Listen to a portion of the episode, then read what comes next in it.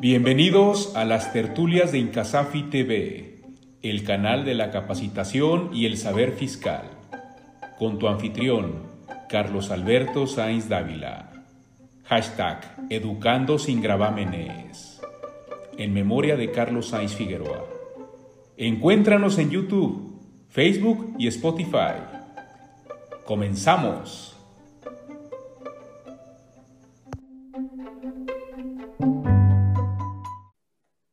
Hola, ¿qué tal, queridos amigos de Incasafi TV? Qué gusto me da saludarles una vez más en una nueva emisión de este programa que hemos hecho y pensado especialmente para todos ustedes, mis amigos, los que conozco y los que conoceré. Gracias por seguirnos en esta intención de seguir el proyecto de don Carlos Sainz Figueroa, que en paz descanse, por una educación sin gravámenes. Y bueno, pues hoy me da mucho gusto eh, por el tema y por el invitado, un amigo mío que aprecio muchísimo, que me ha invitado algunas veces a sus programas y que hoy tengo el gusto de regresarle una de tantos favores y tantos eh, eh, servicios que ha tenido a bien hacerme. Y me refiero a mi amigo Adrián Paredes. Adrián, ¿cómo estás? Muy buenas tardes a todos. Hermano Carlos, gracias por el detalle de mencionar esas convivencias que hemos tenido y al contrario estoy agradecido que esas invitaciones pues hayas acudido a Fiscalística, es un ejemplo de ellos y pues las entrevistas que hemos tenido acá en nuestras redes y ahora estar acá contigo pues para mí es emocionante porque ahí los veo eh, en tasa de tres, ahí los estoy, ahí los estoy escuchando, créeme que soy de los que ahí están. Y pues ahora pues que me, invites aquí contigo pues para mí es un, pues es muy grato, no, no puedo decir de que estoy estresado como platicamos previamente, o sea, es un formato muy alivianado el que yo veo que manejas y pues ¿por qué tiene que ser duro el derecho? Eso dejémoslo al momento de aplicarlo, para, pero al transmitirlo tiene que ser así, relajado, en español, coloquial, para que el poder transmitir las ideas y abrir, abrir esas nuevas ideas como tú lo haces, que pues no, lo de litigio no es lo mío, pero te escucho y digo, a él sí le entendí. Sí, no, muchas gracias, Adrián. Y bueno, ya que lo mencionaste, tasa de tres, aprovecho para mandar un saludo a mis amigos muy queridos, eh, mis tocayos, ¿no? A Carlita Rojas y a Juan Carlos de Obeso, ¿no? Aunque le vayas a la América, carnal, ya sabes que se te quiere, ¿no? Pero yo le voy al Atlas y mi equipo le ganó en la mesa. El Atlas está conformado de abogados y ganamos en la mesa, no ganamos en, el, en la cancha. Sí, hombre, ahí eh, vamos a empezar a tener ahí roces tú y yo por esas tendencias ahí raras que tienes, pero bueno, yo siempre he creído que los atlistas siempre tienen una posibilidad de redimirse. Los americanistas, híjole, este, pues solo Dios los perdona, ¿no? Pero bueno. Este... Ahí los saludamos a los dos, a Carla, con mucho, con mucho gusto la saludo, y pues a Juan Carlos, que me lo encontré ahora esta semana ahí en el tribunal. Sí, bueno, antes de comenzar, como se ha vuelto una costumbre aquí en Incasafi TV, Adrián, me gustaría que tú te presentes con los amigos que nos, ves y nos, ven y nos escuchan. Tú dinos, ¿quién es Adrián Paredes en lo profesional, en lo personal? Cuéntanos. Mira, gracias, hermano. Bueno, no me gusta mucho hablar de mí porque tampoco hay mucho que hablar de mí. Entonces me evidenció lo poco que, lo poco que, lo poco que soy pero lo que sí puedo expresarles es lo que Adrián hace. Adrián tiene dos facetas, una pues siempre por el gusto de la docencia y, y pues en este caso que se, eh, aprovechando las, estas, estas, nuevas tecnologías, pues trascender en, en, enseñar de una manera desinteresada. Sí tenemos institutos, tenemos eventos este, que lo hacemos, hay eventos que perdemos, pero pues lo que buscamos es realmente la comunidad, que eso es invaluable, esa convivencia, verlos juntos, para mí es muy grato. Y el otro, Adrián, es el profesionista que alguna vez quiso ser litigante, pero se dio cuenta que no, no puedo ser litigante, no soporto ese estrés, me hablan y no, y no entiendo, la verdad. Y pues me he ido más a ser el contador con la extensión de mejor entendimiento jurídico para ser un consejero de empresa, por eso el nombre de la revista y nuestro grupo consejero empresarial, precisamente con ese enfoque. Sí, eso es, puedo decir que eso es Adrián. Eh, así ya me presento, hermano. Muy bien. Eh, cuando hablabas de tus facetas, Adrián, y como eso que le vas al Atlas, yo pensé que ibas a hablar de una tercera faceta, pero qué bueno que no, no se mencionó aquí, ¿no? Ah, bueno, es que sí hay una que soy Harry Potter, recuerden, soy Adrián Paredes Potter. Ese es un tema que no se, no se me ha quitado. Oye, Adrián, pues hoy nos hemos reunido para tertuliar un tema, yo creo, muy importante, muy interesante, los efectos tributarios de los contratos. Eh, Estamos ahorita, para cuando se está grabando este programa, estamos en la víspera de la presentación de las declaraciones anuales de personas morales. Creo que el tema de los contratos es uno de los aspectos más importantes a cuidar en el ámbito fiscal, en el ámbito tributario, sobre todo porque tiene que ver mucho eh, con la famosa materialidad, de la cual hemos hablado tú y yo muchísimo, y también para eh, referirnos al tema también del compliance, ¿no? O sea, el revisar los cumplimientos y hacer como estas revisiones previas y que es ahorita yo creo que cuando los contadores, eh, al estar revisando todos estos elementos de la, que, o que van a incidir en la declaración anual, pues es cuando se da cuenta, chin, a ver si no me vota aquí esta cosa, este contrato o estas obligaciones o cuestiones que no había considerado. Yo te quiero preguntar, Adrián, en tu experiencia profesional, eh, con este manejo de las, de las contabilidades, este manejo de los contratos, ¿qué te parece a ti más relevante eh, eh, en el tema de, de, los aspectos o las problemáticas que presenta el contador al momento, o la empresa, perdón, al momento de darse cuenta de, de, un contrato que no revisó bien antes o que lo revisó después. Es decir, en resumen, ¿Cuáles son esos efectos tributarios que tú ves en los contratos, Adrián? Mira, yo te, diría esto, Carlitos. Son tres puntos para mí muy importantes y el primero es el, el básico, que como, como, abogado fiscalista eh, lo, van, lo, van, lo, van, a atender no nomás los contadores, es que en muchas ocasiones el abogado que llega o quien lleva a cabo, lleva a cabo la elaboración del contrato no, es, no conoce el antecedente ni de la empresa, no conoce el modelo de negocios.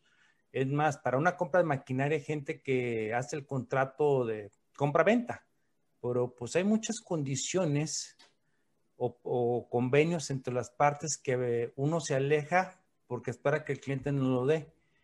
Yo empleo siempre cuando es un contrato asociativo, por llamarlo así, eh, ya sea una, una, asociación de participación o, una, o algún tipo de sociedad, entender primero el negocio. Hay algo que les quiero, les recomendaría que se llama, eh, que es, el, model, es, model, Business Canvas, es, una, es un lienzo para poder entender el negocio en una sola hoja. Y así todos los clientes aquí en la firma sí tienen para distinguir qué hace, cómo lo hace, quiénes son sus proveedores, quiénes son sus terceros relacionados, para cuando suceda algo ya lo conozcas. Es como cuando haces una ficha técnica del jugador de fútbol X, así como cuando juegas FIFA, pues así, así, estos son sus atributos, estas son sus, debilidades, esta es su historia. Así es como te permite el Canvas entender. Y cuando se hace mal el contrato porque no se está plasmando la ciencia, tú mejor que yo lo sabe, es muy posible que pueda carecer de esa razón de negocio, porque ya no se llevó a cabo como el negocio es. ¿Sí? Eso para mí es lo primero, que se eh, involucrarme en el tema. Ahí, basándome, tomé una, especialidad relacionada con compliance, está largo el nombre, por eso sí lo menciono.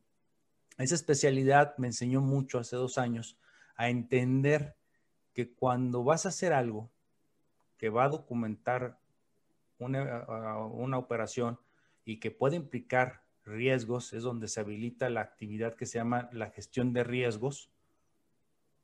Cuando sucede eso, este, yo recuerdo la primera vez que me llevé una, una compañera a la oficina, le dije un día antes, te llevas botas porque fuimos a una, a una lechera, eh, pero a la, íbamos a empezar de las vacas, literal. Entonces, pues me llegó con unas botas muy monas y cuando pues, yo me puse mis botas ahí de, pues, de trabajo, y él le dije, oye, pues no vas a jugar este polo ni, ni, ni, nada de equitación, unas botitas muy bonitas. Le dije, es que te dije que vamos a caminar con las heces de las vacas. O sea, ¿por qué? Porque tienes que sentir el negocio, tienes que conocerlo, ver los riesgos inherentes en sí de la operación igual en un contrato tienes que ver cuáles son los riesgos naturales de, que están en la, ley, los que no están en la ley, pero están en la práctica, que son socialmente aceptadas, que son cláusulas naturales, las puedes poner o no, o bien las accidentales, que son esos riesgos inherentes que tienes que prever. Nosotros en los contratos, a partir de esa, del curso que sé que tomé esa especialidad, entendí mucho lo que era la imprevisión, la, la teoría de la imprevisibilidad. Y en casi todos nuestros contratos, habrá algunos que se, nos habrá escapado, señalamos siempre una cláusula, el de caso fortuito y fuerza mayor, pero ya con un matiz de la imprevisión, sujetándonos al, al, código más ad hoc, porque el federal no lo contiene ni el código de comercio. Pero bueno, eso es lo que tienes que valorar de inicio. ¿Por qué? Porque los fiscalistas empiezan a hacer sus planeaciones y de ahí empiezan hacia atrás. No, esta es la realidad, se va a documentar y es lo más importante, Carlos. Oye, Adrián, pero fíjate que, a ver, esto es súper, súper importante, esto que tú mencionas, esto es la teoría de la imprevisión. Nos acaba de pasar con la pandemia. Mm, o sea, ¿cuántas eh, relaciones contractuales se vieron eh, en riesgo o afectadas porque no se previó esta situación. es decir, el cuando yo incurro en un incumplimiento de mi contrato por una situación que no es atribuible a mí, pues la pandemia, la autoridad decretó y pues ahora no te puedo cumplir, no te puedo entregar la obra en tiempo, no te puedo entregar la mercancía en tiempo. Y ojo, tuvimos un aviso hace un par de años cuando la famosa crisis de gasolina que nos afectó mucho aquí en Jalisco que es, oye, no, ¿cómo te entrego? Pues no, no tengo, no hay combustible para cargarle al camión y para poderte entregar en tiempo. Es decir, este aspecto es muy importante y, yo quiero rescatar esto, Adrián. Eh, es cierto, hay veces que el fiscalista se mueve solamente en el universo de los impuestos y quizá la propuesta que hoy este, nos haces tú es, no, hay que ver todo el contexto, hay que ponerse las botas, como tú dices, ¿no? Hay que caminar en el negocio. Hay que conocer el negocio para poder captar la verdadera intención contractual y que esa tendrá los efectos fiscales. Pero a veces creo que se trata de ver al revés. Se ve solamente el efecto fiscal y se quiere adecuar todo lo demás y ahí nos entra la famosa cláusula de código, ¿no? Oye, pues si tu beneficio fiscal es mayor, ¿no? Entonces, al económico, pues entonces creo que tendrás, vas a tener un problema ahí, pues, de, una, eh, eh, eh, incluso de una probable simulación y que le va a restar efectos fiscales a ese acto jurídico, ¿no, Adrián? Sí, efectivamente, o sea, tú lo acabas de decir muy atinadamente, yo puedo decirlo, lo voy a platicar como en la vida. Todos tenemos un final, pero lo más bonito es el camino Igual cuando uno va emprendiendo, quiere hacer las cosas, traes un juicio, traes un prospecto de cliente, pues sabes cuál es la finalidad, pero no disfrutamos ni miramos cuando vamos caminando. Y eso es lo que hay que hacer, porque no queremos empezar del final, pues ya del final no te puedes regresar. Ya lo que hagas ya es artificial, ya va en contra de la naturaleza. Incluso aquí me lo traigo de naturaleza este, humana o real pero si lo traemos al punto, a, la, al tema fiscal o jurídico, este, jurídico en general, no puedes construir un, un contrato de acuerdo, en búsqueda de un beneficio fiscal, o sea, simplemente no deberían existir contratos así porque no hay una regulación y no puede ser ni contratos atípicos. ¿Por qué? Porque lo que el hecho generador nace de una conducta o de, que encuadra con, la hipótesis del ámbito fiscal, de los impuestos, pero la conducta tiene que ser natural. O sea, no tiene que tener finalidad ah, para ahorrar impuestos. Quiero ver, que, quiero ver qué contrato existe así. O sea, que así le llamemos, que el objeto del contrato sea ahorro de impuestos. No lo hay. Más bien es... A ver, Adrián, aquí yo me quiero aprovechar de tu gran experiencia en estos temas, sobre todo porque pues tienes el doble perfil pero eh, te, gana el contador, ¿no? Siempre, siempre. A ver, ¿qué eh, como tips, ¿no? O consejos le darías al contador de la empresa, que es al que le cae siempre el tema, ¿no? Le dice la empresa, oye, pues el contador, pues hazte el contrato, ¿no? Este, o, ve cómo se haga el contrato, o contacta al abogado para que te ayude a hacer el contrato. ¿Qué, ¿Qué recomendaciones le darías tú al contador de la empresa que se ve en ese dilema para poder hacer contratos que al rato no tengan un riesgo fiscal y que por querer amparar una, una situación tributaria termine en esta situación y termine perdiendo efectos fiscales su contrato.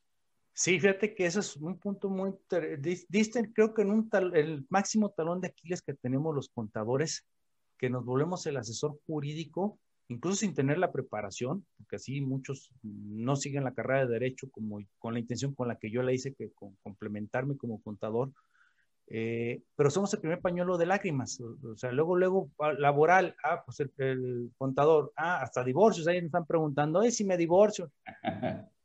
Eh, o sea, esa es una, ese es el primer problema que tienes que resolver, saber decir no. Y yo creo que ahorita está más que claro que yo soy de los que esta cláusula anti-ilusión era necesaria por un régimen jurídico, y aquí lo tenemos desde el 2000 pateando y pateando, pero era necesario, quizás, no quizás, no es, no es como debería de ser, pero sí es necesaria esta cláusula anti-ilusión. Eso es lo primero que tiene que hacer, decir no, porque no es el experto y tú lo acabas de decir muy bien, hay consecuencias fiscales que pueden ser muy trascendentales o, de gran impacto en la empresa. Y el segundo es, ya que lo haga un experto, ¿sí? un abogado, ¿sí? como tal, eh, conozca bien sus postulados básicos de contabilidad. En su momento, cuando estábamos con el tema de la razón financiera, tú estabas muy metido con los boletines, estabas invadiendo nuestra cancha, pero Carlitos, es que estabas en el lugar donde tenía que, de donde, donde nace este, este, esta, esta materialidad. Era, todo era en aras de la sustancia económica, amigo. Efectivamente, y este, ese postulado, no, exactamente, o sea, pero es que esa es la realidad, o sea, los contadores, si empleáramos bien los postulados básicos de contabilidad y tuviéramos muy marcadito cada uno, y, creo que los abogados fiscalistas o consejeros de, impuestos o consejeros empresariales tienen que conocer cuando darle su lectura, ahí hay bastante literatura para que no se asusten, no es cargo y abono, sino es entender, a ver, ¿qué es entidad económica ese postulado? Ah, es que la entidad es que tienen la infraestructura, trabajadores y capacidad financiera para llevar a cabo el objeto social. Creo que esa parte es entendible para todos los que estamos aquí. Así son los postulados de, de básicos, así son de legibles y claros. Y creo que el fiscalista, sea la profesión que sea, como dice el 190, el 198, ¿qué? 197, el 196, la profesión que sea, pero que sea, que tiene que partir de eso de los postulados básicos, porque va a ser tu elemento de defensa. De hecho, en la Academia Mexicana de Derecho Fiscal, cuando se llevó aquí a cabo hace, pues ya pierdo la noción de tiempo, si fue hace dos años, pues fue el tema, la materialidad. Y Mario Rizo, eh, junto con muchos, Lupita Hinojosa, todos este, eh, postulados básicos, las normas de información financiera, pues ya sabemos que ah, por una habilitación jurisprudencial, pues se están tomando y también, y también legal, porque también para el costo de lo vendido, pues nos remitía o nos remite hasta el propio código, el 28 del código, junto con el 33, 34 y 36 de su reglamento, señala casi, casi lo que viene siendo, no, no, no nos hace la remisión expresa a las normas de información financiera, pero sí a las reglas de contabilidad. Claro, y además es ciencia, ¿no? Es ciencia financiera, es ciencia contable.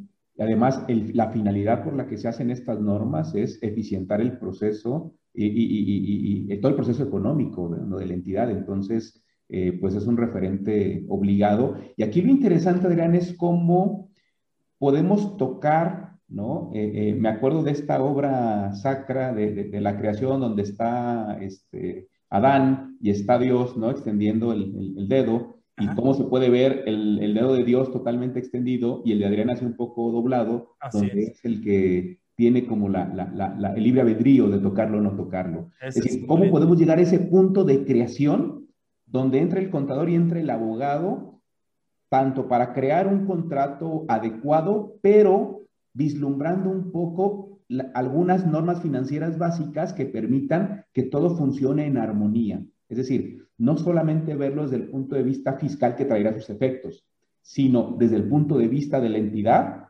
que permita que no esté el día de mañana ese acto que, cuestionado por la propia autoridad por una inexistencia o por una falta de materialidad. Ahí podría servirnos de algo este tema del, del compliance, este, eh, Adrián. Sí, fíjate que es un tema que, bueno, pues mm, surge, por llamar de alguna manera, en 2008, cuando se publica el Código Nacional de Procedimientos Penales, que ya entró en vigencia, pues, su vacatio legis fue de hasta el 2016, en junio, comienza, pues empezó esa, esa pregunta que incluso este Zaffaroni en una de sus conferencias decía que pues responsabilizar a, a una, un artificio, una ficción jurídica, pues no resulta congruente para el tradicional derecho penal.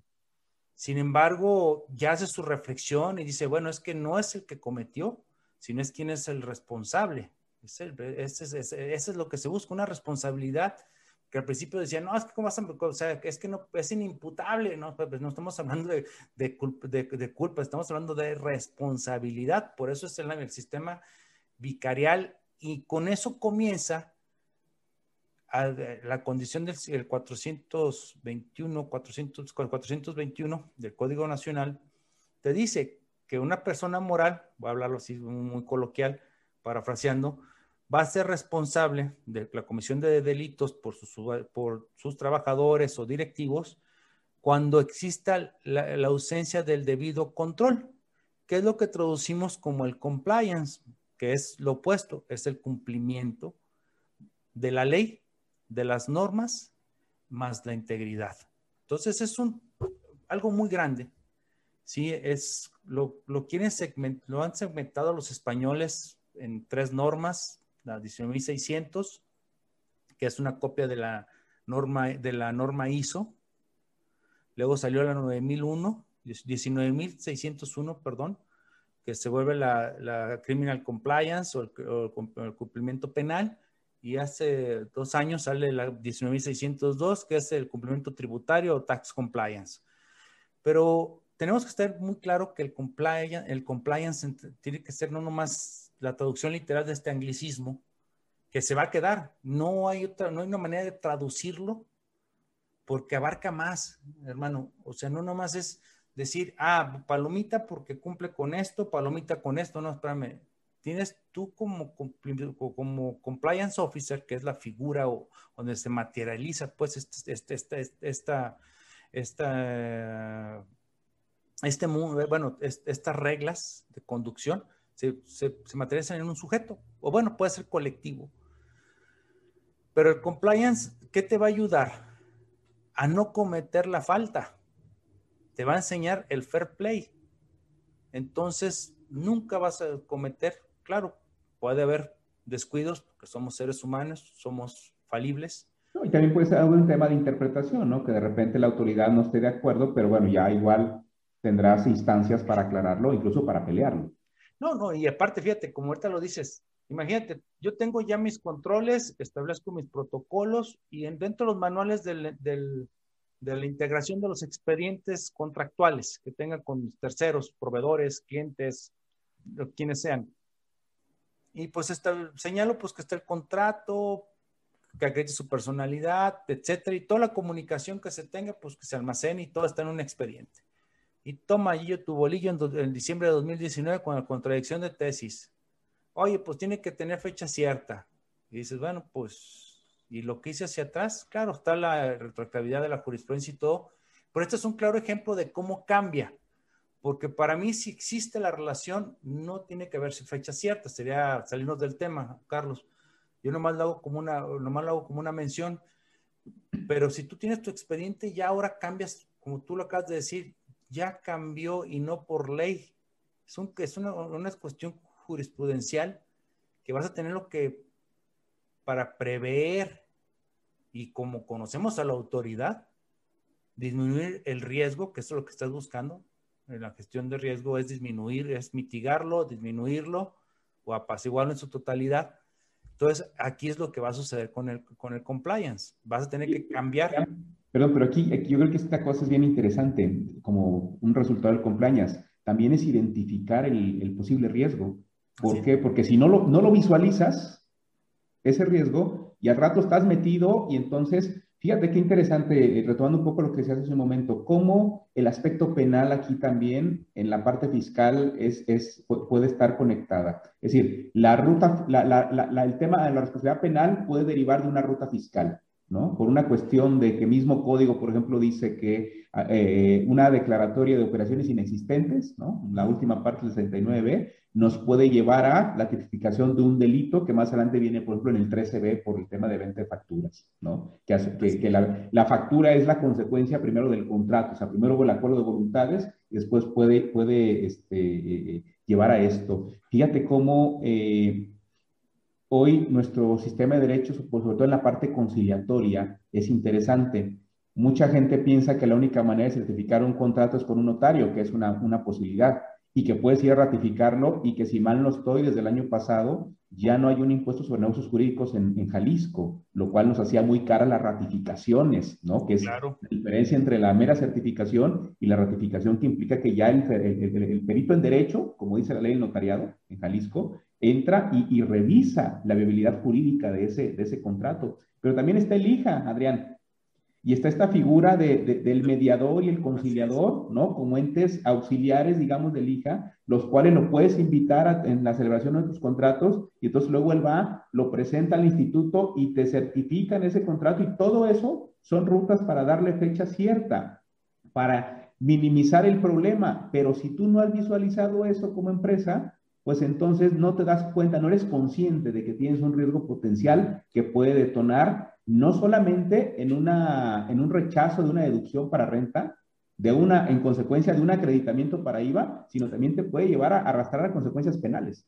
Completamente, o sea, al final vamos a llegar a la última ratio, a lo penal, ¿sí? Y si quieres justificar la existencia del compliance, hiciste una relación así sucinta de, de los pasos y terminaste donde está la, donde está la génesis del compliance aquí en México y en la mayor parte del mundo por la prevención penal de la comisión de delitos. Ya los gobiernos han dicho, son la OCDE fue la, Organización para la Cooperación y Desarrollos Económicos, Desarrollo Económicos, son, son, de los que, son de los que impulsaron junto con la ONU todo este movimiento de responsabilizar a las sociedades, hablando de entidades, puesto que los estados o países no tienen la capacidad de estarlos vigilando. Entonces, sigues con tu libertad de contractual colectiva para poder llevar a cabo tus negocios, pero te vas a autorregular y es donde viene un principio de autorregulación regulada. Pero cuidado que te agarre con un problema porque te voy a responsabilizar tu entidad. ¿Sí? Entonces, ¿en qué? Pues responsabilízamelo en lo penal. Aquí en México elegimos penal porque es más garantista nuestro sistema. Ahí eh, está Italia que se fue más al derecho administrativo porque también el compliance, ahorita, ahorita que digo administrativo, aquí en México también ya lo tenemos como una, con el artículo, creo que es el 25 de la Ley de Responsabilidades Administrativas. Ahí se establece esa parte. Tú mejor que yo sabes de esa ley. Este, este artículo me puedo equivocar, pero te describe también a mayor detalle qué es, qué es el debido cumplimiento, o mejor, o como lo, el anglicismo de compliance. Y es, bien, es muy interesante todo esto, Carlos, porque bien dices, salvas la última línea, que es la comisión de un delito que, pues obviamente se trastoca el segundo bien más importante de cualquier ser humano, que es su libertad. Claro, claro. sí. Oye, Adrián, no sé si sea posible, no quiero meterte en apuros, pero, pero yo sé que tienes ahí en tu cerebro un archivo de miles y miles de experiencias en este tema de los contratos, los efectos fiscales y demás. Pero ¿hay algún caso eh, que te acuerdes ahorita, que te haya tocado vivir, que sea como, como, como interesante, como, como que genere un, un ejemplo o una alerta para compartir con los amigos que, nos, que hoy nos nos siguen en esta tertulia, Adrián, eh, eh, que te acuerdes que pudieras compartir con nosotros un, caso en específico, claro, sin decir los nombres, sino, sino refiriendo a las circunstancias. Eh, mira, voy a hacer, voy a hacer dos, dos, voy a señalar una cuestión genérica que creo que para que sea muy claro el tema, lo que son los efectos fiscales de los contratos que debemos de cuidar.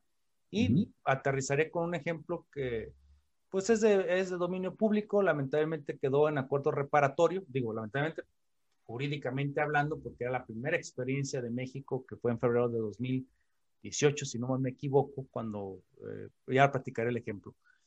Bueno, y haré una reflexión hacia un caso que cambió mucho el sistema sancionatorio mexicano respecto a daño moral y a lo que son los daños punitivos. Todo esto tiene, pareciera que, oye, ¿por qué está hablando tan disperso? No, no, todo esto lo vas a evitar con compliance, o sea, con el cumplimiento, desde lo tributario hasta la parte de los daños punitivos, ¿sí? En caso de alguna, de alguna indemnización, hablando de ese tema.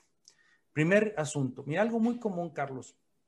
Cuando, cuando celebras un contrato de compraventa de un carro con un particular, yo soy una SA, quiero comprar un carro, veo que este particular tiene un vehículo, llegamos a un arreglo, y antes la ley te permitía que, pues, con la factura endosada a favor de, la, de, tu sociedad, que le pagues con cheque con para bono en cuento transferencia. Y si no me equivoco, era todo lo que te pedía como requisito para comprarle un particular que no podía emitirte factura.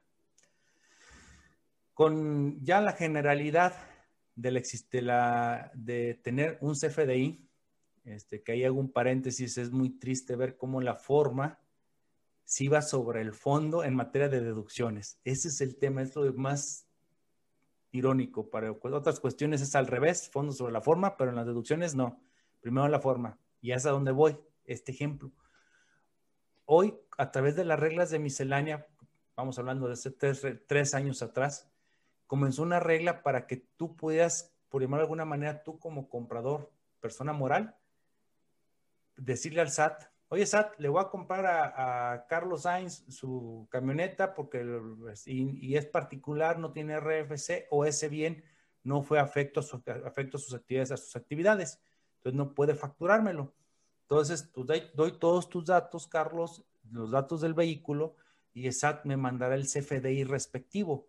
Así yo ya podré deducir porque hoy si no tiene CFDI, no hay deducción. Es algo que todo el tiempo, es, es, lo cuando me toca ver platicar desde que le aprendí al doctor José Jesús Gómez Cotero en la maestría, este, en, el tema de, este, efectos fiscales de los contratos, que su manual para mí pues es muy importante. ¿Qué pasa? Él dice que no es un libro porque es un manual. Y efectivamente es un manual muy bueno. Si lo pueden comprar, no está con, con Thomson Reuters efectos fiscales de los contratos y te va guiando a la parte, a ver, desde la parte civil, cómo se conforma y luego ya estos, estas consecuencias, cómo se documentan para el mundo tributario, porque hoy estamos ante un, un ser inanimado que nos está dirigiendo toda la orquesta, que es la plataforma del SAT. El SAT sabe mejor que nosotros incluso lo que hacemos, porque a nosotros se nos olvida y él se le queda grabado con los FDIs que se emiten, ¿sí? Entonces estamos en un mundo orwelliano, les digo, estamos en estamos ante la, estamos viendo la novela 1984 de, este, de George Orwell. Entonces dices, a ver, ¿todo contrato va a tener una consecuencia fiscal? Sí, la mayoría. Vamos a decir el 90% para no ser, no me gusta ser totalitario. Pero si tiene consecuencia fiscal, pues debe, debe existir el documento fiscal que es un CFDI. Esa es la premisa, siempre tiene que haber. Oye, es que en ocasión, si es en el contra los extranjeros y todo, eh, yo me reservo. Parcialmente tienen la razón. Yo soy más conservador y yo sí em, emito mi complemento de pagos al extranjero para tener este mi CFDI, para que la plataforma lo sepa y no me lo pregunte, ¿no? Para que le, entrego todo. Entonces, regreso a lo del carro. Ya así tú haces tu operación, tienes tu comprobante y se acabó, tú ya cumpliste. Y un contrato y algo que es tan común, Carlos, y la gente todavía dice, no, con el puro endoso. Y yo lo regreso, ¿sabes qué? Esto, se rechaza esta, deducción. Oye, pero ya la pagué. ¿Por qué no preguntaste? Así de sencillo. Todo contrato que tenga consecuencia fiscal tiene que haber un CFDI o diversos CFDI de acuerdo a las contraprestaciones pactadas. Si no, no, si no, no puedes, no, no tiene efectos fiscales. Son muy pocos los que no se requiere. ¿Sí? Ese es, es un tema oye, ahorita, eh, perdón, voy a aprovechar para hacer un chiste malo y sangrón, pero pues eh, no lo puedo evitar. Eh, lo que pasa es que yo les digo mucho a mis alumnos en clase que el SAT es como las esposas, esposas enojadas, ¿no? Ya sabes que la esposa enojada ni perdona ni olvida. El SAT es igual, ¿no? Por todo ese registro que le dejas ahí con los FDIs y el cruce de información y la plataforma y todo lo demás, ¿no? Sí, no, no, no, es que Carlos, o sea, el chiste encierra un contenido real, digo, no con respecto a las damas. A ver cómo nos va terminando el programa a mí después, ¿eh? Por cierto, a, a, señora. no, me va, me va a ir. ¿Y qué les pasaría? Pues aquí diciendo babosadas le vas a aquí, pues, eh, ya ves, es, aquí, aquí de hocicón nada más, como dicen en el rancho, aquí de hocicón. Bueno, aquí el tema, Carlos, este, eso de no olvidar, es, eso es una verdad. O sea, incluso vimos la reforma en el artículo 30 del Código Fiscal para este año, como ya para la conservación de determinados documentos ya son de manera permanente mientras subsista la, en este caso, las personas morales. Sí, entonces ya estamos viendo esa, eh, que el derecho al olvido, que es un tema que algún día nos presta oportunidad de platicarlo, Carlos, este, como derecho humano que está peleando en Europa o aclarándose en Europa, aquí en materia fiscal va a haber documentos que van a ser inolvidables para el SAT y sobre todo vigentes para cualquier rechazo. Entonces, el efecto fiscal, cuando doy las pláticas de efectos fiscales de los contratos, insisto, sigo mucho el perfil de, trato de seguir el perfil del doctor José Jesús Gómez Cotero, porque hay que hacerlo práctico, en el sentido de que juntas dos, juntas dos materias que son tan parecidas pero tan distintas, que pues una sí es una, que una es una ciencia como el derecho, que te da cierta flexibilidad al momento de llevar a cabo un contrato, incluso hay contratos como el joint venture que son tan flexibles para poderse adaptar a distintas negociaciones. Pero entras a un punto que es un, más que una ciencia, es una técnica, la contabilidad, donde tienes que seguir determinadas reglas de registro para hacer homogéneo la información, la información financiera y cualquier persona interesada la pueda entender, ¿sí? Entonces tienes que juntar eso y súmale la rigidez fiscal y sobre todo con la blandeza, eso es lo, más irónico, es muy rígido nuestro derecho fiscal por carácter de emanar del derecho administrativo, pero es tan laxo y tan flexible cuando se trata de reglas de resolución miscelánea. Las cambian y las cambian y las cambian y dices, oye, pues, ¿qué sucede? Sí, entonces es una amalgama muy interesante estudiar el, derecho contractual, pero con su consecuencia tributaria. Es, una, es toda una gracia, ¿eh? O sea, eh, yo soy, estoy haciendo pininos en ese tema. Eh, día a día sigo aprendiendo, pero hay gente que de verdad digo, wow, lo, lo domina este cuate. O sea, no, no, no. Y eso no, insisto, este doctor, este Pepe, este, José Jesús Gómez Cotero, este, que lo platica muy padre. Pero eso te hace una reflexión de decir, ah, caray, todo esto es lo que me hace falta aprender para realmente asesorar y respaldar una operación y que no me la cuestionen hoy más con el 5A del Código Fiscal. ¿Sí? Entonces, eso es la recomendación general. El ejemplo que les puse del vehículo, cómo hay reglas de miscelánea, cómo trastoca muchos, cómo se trastoca todo, cómo se mezclan el derecho y la contabilidad, pero, y, lo fiscal, y regresando al derecho. Pero un caso que, esto de, ahora sí, llenos al compliance, todos sabemos el asunto del caso de Mayan Palas, donde lamentablemente falleció este, un joven brillante, promesa, hijo único, o sea, un, un, fuerte golpe moral para los padres que ahí lo vieron pues, morir, eh, morir no, no por, fíjate, no por el incidente en sí, que fue que se electrocutó, electrificó, perdón, el lago donde estaba en su kayak, ahí descansando, y pues se electrifica todo el agua y pues se electrifica él.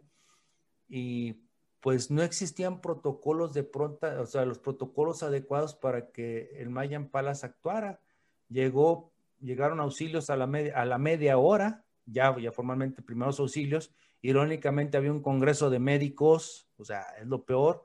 El primer contacto con gente del Mayan pasaron 10 minutos, o sea, las posibilidades de que ese joven este, hubiera se le hubiera salvado la vida pudo haber sido con un, con un buen programa de cumplimiento en materia de seguridad, desde prever el mantenimiento de las bombas sumergibles que fueron las que ocasionaron la electrificación, y segundo, cómo atender los primeros auxilios de una manera adecuada. Afortunadamente para el Mayan Palace, todavía no estaba el compliance en, plena función, más bien el Código Nacional de Procedimientos Penales, porque le hubiera tocado y por la gravedad, se hubiera arreglado otra vez con un acuerdo reparatorio, insisto, pero por la dolencia de un padre, no le importa dinero. Esa no se repara jamás. Entonces, buscaría que, buscaría que se alcanzara una sanción, que quizás no la, no la disolución, porque pues sería muy grave, este, como una venganza, pero pues yo, yo hasta que se disuelva, por, para que no se exponga a nadie más. O sea, yo me iría hasta las últimas consecuencias. Abrieron muchos, abrieron otros paradigmas como los daños punitivos y el daño moral, cómo tomarlo dentro de la reparación de daños, en el, derecho reparatorio, pero el, el, tema es que si ese caso hubiera estado hoy, creo que hubiera sido el laboratorio jurídico que hubiera dejado la escuela. El otro caso fue de fueron dos casos que hubo, uno en Coajimalpan y otro aquí en Guadalajara. Bueno, aquí en la zona metropolitana con gaseras. Casualmente el mismo incidente por falta de mantenimiento en los, en los tanquecitos fue uno que se liberó por el óxido que se le generó en la parte de abajo del tanque y otro fue por un problema con la válvula al conectarse con la manguera. Ambos, ambas gaseras llegaron a arreglarse con las, con las familias, pero pues hubo pérdidas de vida en cada uno. No tenemos un gran, una, experiencia aún, hermano, pero yo creo que hay que voltear donde sí la hay y es en España. En España hay ya seis sentencias, ya son que ya generan precedentes, que ya hay un análisis de los órganos jurisdiccionales y hay una, una, circular, la número uno de 2016, si no mal me equivoco, del, de la Fiscalía General de allá de España, donde te hace toda una reflexión de qué es el compliance, cómo todos lo deben de, tener.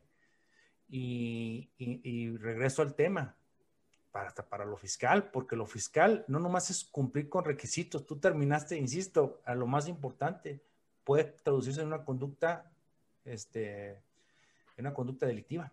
Claro, va más allá de un simple checklist, ¿no? Exacto, sí, porque las consecuencias, sabemos, las fiscales, bueno, si estamos simulando, estamos comprando facturas, estamos con outsourcing agresivo o simulado, bueno, yo creo que no hay mucho que augurar. Esto va a traer alguna consecuencia tarde que temprano o simplemente ya te van a dejar de practicarse. Pero cuando está en tus manos portarte bien y quieres estar bien, sí tienes que establecer los protocolos de seguridad para disminuir esos riesgos de equivocación, que va a haber riesgos inherentes que son, no son cosa tuya, hermano, como bien lo dijiste, un cambio de postura en los tribunales. Así de sencillo. Ok, muy bien. Bueno, Adrián, ya para perfilarnos un poco a cerrar la, la tertulia del día de hoy, te pregunto, ahora que estamos pues en este momento de declaraciones y que el contador está apurado porque este, hay cosas que no le cuadran o le cuadran pero no le checan, o le checan pero no le cuadran. El error es eh, perfecto. Que son, son, yo creo que marzo se antoja como un mes de noches muy largas y de días muy cortos. ¿Qué le recomendarías tú al contador eh, eh, en este tema de compliance y de revisar sus contratos que pueda hacer ahorita en lo que presenta su declaración o que incluso pueda revisar después? como dejar ahí ese post y decir, oye, terminando mis declaraciones, tengo que regresar y tengo que checar estas cosas en concreto. Mira, yo creo que aquí, eh, hermano, eh, para empezar, y lo digo como chiste, pero es una realidad. De hecho, hoy contratamos una nueva integrante en, la firma, hoy le fue a dar la bienvenida y todo. Es, una, es un estudiante y pues parte de mi bienvenida fue decirle bienvenida a perder tus derechos de, vacaciones de Semana Santa, Pascua y los, puentes de febrero y el puente de febrero y el puente de marzo. Olvídate de ellos. O sea, yo toda la vida me perdí muchas reuniones de, amigos dignos de jóvenes o cuando presentábamos dictámenes, pues en vacaciones de verano, a no salir de vacaciones con mis amigos. Esa es una cuestión, pues lamentable, que creo que ahí nos, lo que son los términos diarios con ustedes en el litigio, a nosotros nos lo junta por bloques de cumplimiento, entonces se nos acaba una manera de, de cierta manera, de intercambiar el, el estrés. ¿Qué es lo que hay que hacer? evaluar. Todo es importante, pero hay cosas que son urgentes porque pueden ser fatales. ¿A qué me refiero? Por decir un, un, ejemplo del día de hoy. Bueno, pasado mañana. Pasado mañana vence eh, varias, varias, varias obligaciones entre lo que son eh, la revelación de esquemas reportables, avisos de pagos de interés al extranjero y, si no me equivoco, también, ay, se me, se me escapó, ¿cuál? ah, se nos vencen lo de los FDIs de nóminas, pero bueno, ¿qué es lo que pasa? Te vas a encontrar con que hay requisitos formales que si no presentas en tiempo tu informativa te lo van a rechazar. Hay criterios ya viejitos, son criterios aislados del Poder Judicial, donde señalan que si es un requisito y no se cumple presentándose, por decirlo, el más clarito, el de cuentas incobrables, te dice, preséntame la informativa el día 15 de febrero que integra como cuenta incobrable. Oye, lo presenté el día 20, es que se me pasó unos días, pero te lo presenté de manera espontánea. No, la espontaneidad es para evitar sanciones por infracciones cometidas. No, espérame, aquí es un requisito. Ya por ahí un criterio de Prodecon muy, muy favorable que pondera y baja un poco más y toma el principio de que si en el fondo se cumplió, esta pequeña forma, la formalidad de informar, pues no debe de ser. Entonces, sí categorizar el grado de, de impacto de las obligaciones para decir, bueno, esta puede esperar, pues no importa, van a salir recargos, pero es lo que hoy les estaba diciendo, alineando uno de los despachos. Esto tiene que salir hoy viernes porque tiene que salir. Hoy es que tenemos este vencimiento, nos va a costar, sí, nos va a costar recargos, pero lo podemos presentar durante la siguiente semana. Vámonos a lo que no podemos construir. No tenemos un DeLorean, ni tenemos un amigo que se llama Dr. Mel Brown para irnos, para regresar, regresar, regresar en el tiempo.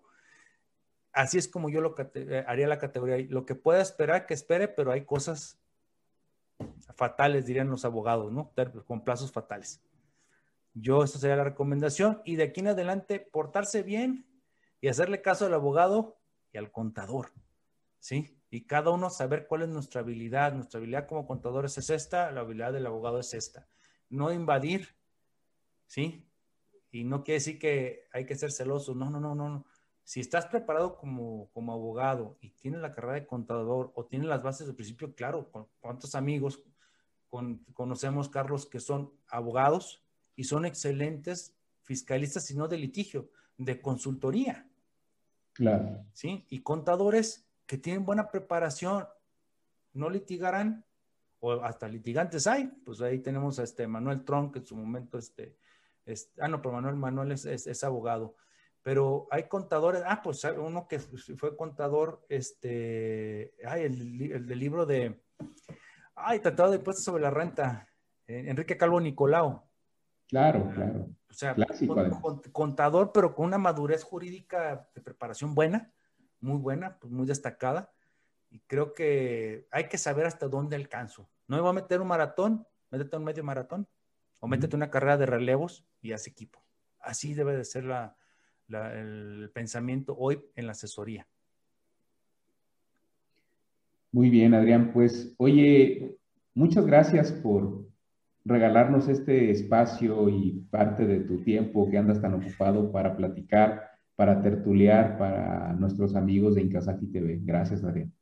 No, hermano, de verdad, para mí un, un gustazo porque hace dos años que fui, fui cuando te todo el proyecto, me, me, diste mi tour, lo vi, este, y cuando echaste a andar me dio mucho gusto. Este, creo que hablamos en, eso, en ese error esos días pues, para felicitarte, porque para mí que alguien haga un proyecto de difusión es, es un, hay que elogiarlo, hay que apoyarlo. Si hacen lo mismo que lo hacen lo mismo, pues qué bueno, somos más. Yo lo que tengo una frase, hay mucho pasto para regar, entonces lo que se necesita son más mangueras. Entonces, eh, eh, a jóvenes me ha gustado impulsarlos a que aviéntate, les enseño cómo programar en, Facebook sus campañas, en TikTok cuál es el algoritmo. Eh, o sea, en todos trato de enseñarles lo que poco que sé para que su difusión sea productiva y que tengan un mayor alcance en su trascendencia, porque hay gente muy joven que tiene un valor de reflexión tan increíble, Carlos, y estos espacios son los que sirven para impulsar y, llamarlos, ¿sí? Llamar a los jóvenes, a invitarlos y que se contagien, porque tú eres un, eres un ejemplo a seguir, contagia. Eso es lo que hay que hacer, contagiar, Carlitos y de verdad te agradezco porque, insisto, hace dos años vi tu, vi tu, vi tu proyecto, verlo en marcha, verlo con un muy buen contenido. No, pues para mí es un honor estar aquí. Hombre, Adrián, muchas gracias por acompañarme hoy a Educar sin gravámenes.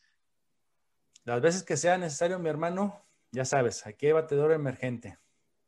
Gracias. Y bueno, finalmente yo, antes de cerrar el día de hoy, quisiera aprovechar para eh, mandar varios saludos, Adrián. Uno de ellos eh, a mi compadre Leandro Pérez, que tú conoces muy bien. Aprovecho para, para, mandarle un saludo, un saludo muy, muy afectuoso. Eh, también quiero aprovechar para saludar a mis alumnos del CUSEA, de la UDG, que sobre todo a los de tópicos fiscales y a los de derecho fiscal, que estos temas pueden ser muy importantes para ellos, pueden ser interesantes.